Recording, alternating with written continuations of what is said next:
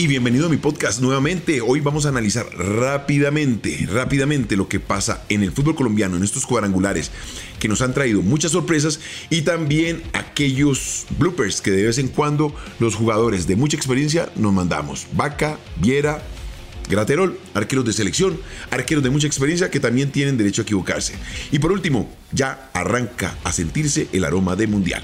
Acompáñame, revisemos y tendremos una idea de lo que está pasando.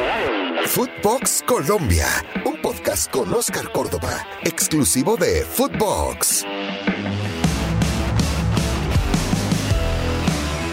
Y bueno, empezó la definición de estos cuadrangulares finales acá en el fútbol colombiano, como una grata sorpresa. Y digo grata porque siempre se hablan de los equipos pequeños, Río Negro, Águilas supo dar cuenta de un América de Cali que no hizo absolutamente nada para ganar el partido. Y otra sorpresa que es bastante interesante, la del Pereira ante el Junior, en un partido vibrante donde se dieron todo tipo de situaciones, penales, goles en el último minuto, expulsiones. Bueno, de eso vamos a seguir hablando más adelante. El partido más intenso, más intenso es el de Junior Pereira, un partido bastante cruzado de emociones, donde un Pereira lo vimos bastante dinámico en el terreno de juego, con muy buena disposición táctica, jugadores en la mejor posición, en la mejor actitud en el terreno de juego, jugando en todos los espacios del terreno de juego y encontrando a un Junior que insólitamente hasta el segundo tiempo reaccionó. Cuando ya el partido estaba casi que definido, pues Junior sacó esa templanza, esa jerarquía que tienen los equipos grandes y alcanza a empatar el partido faltando pocos minutos para acabar el compromiso.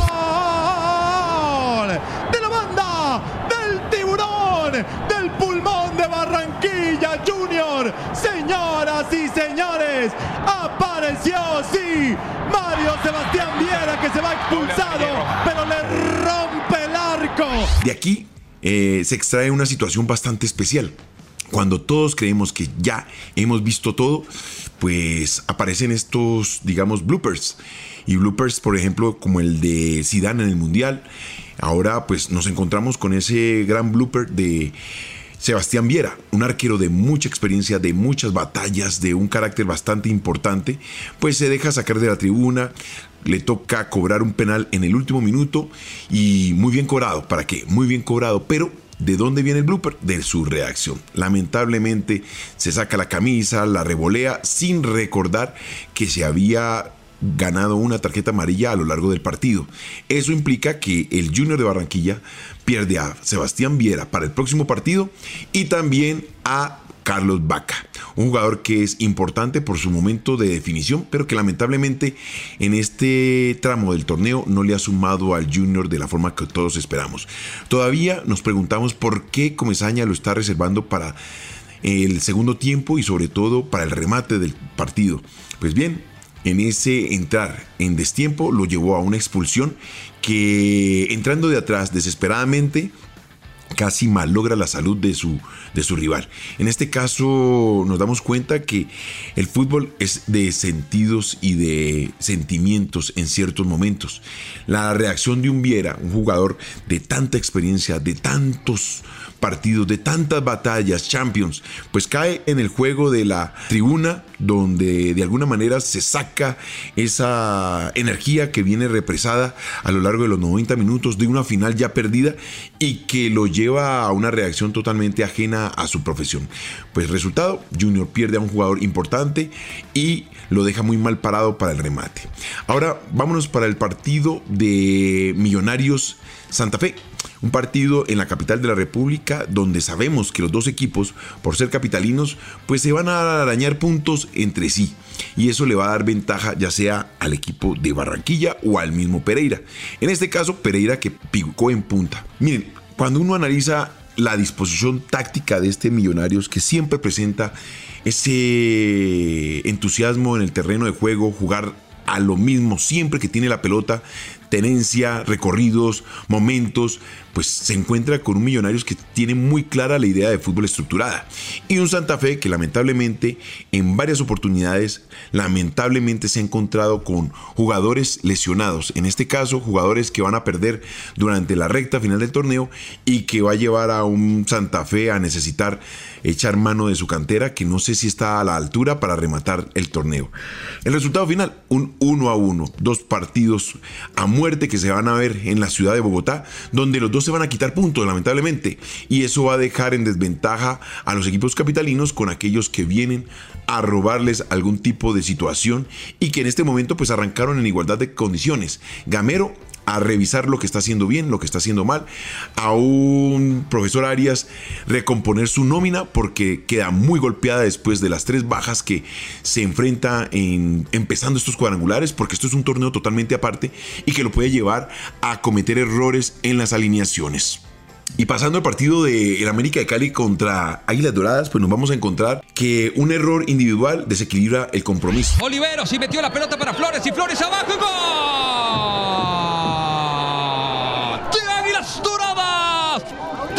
Que saca el remate. Y ay, ay, ay, también los médicos se mueren. Dicen por ahí a Graterol se le escapó la pelota.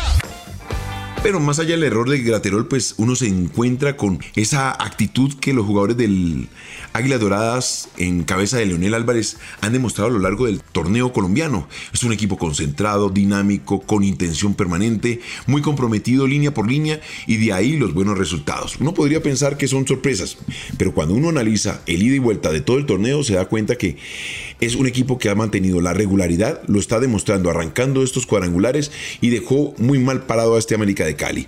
Adelante, un Adrián Ramos muy perdido, ahogado entre los dos centrales y entendiendo que necesita más apoyo para hacer daño en el arco rival.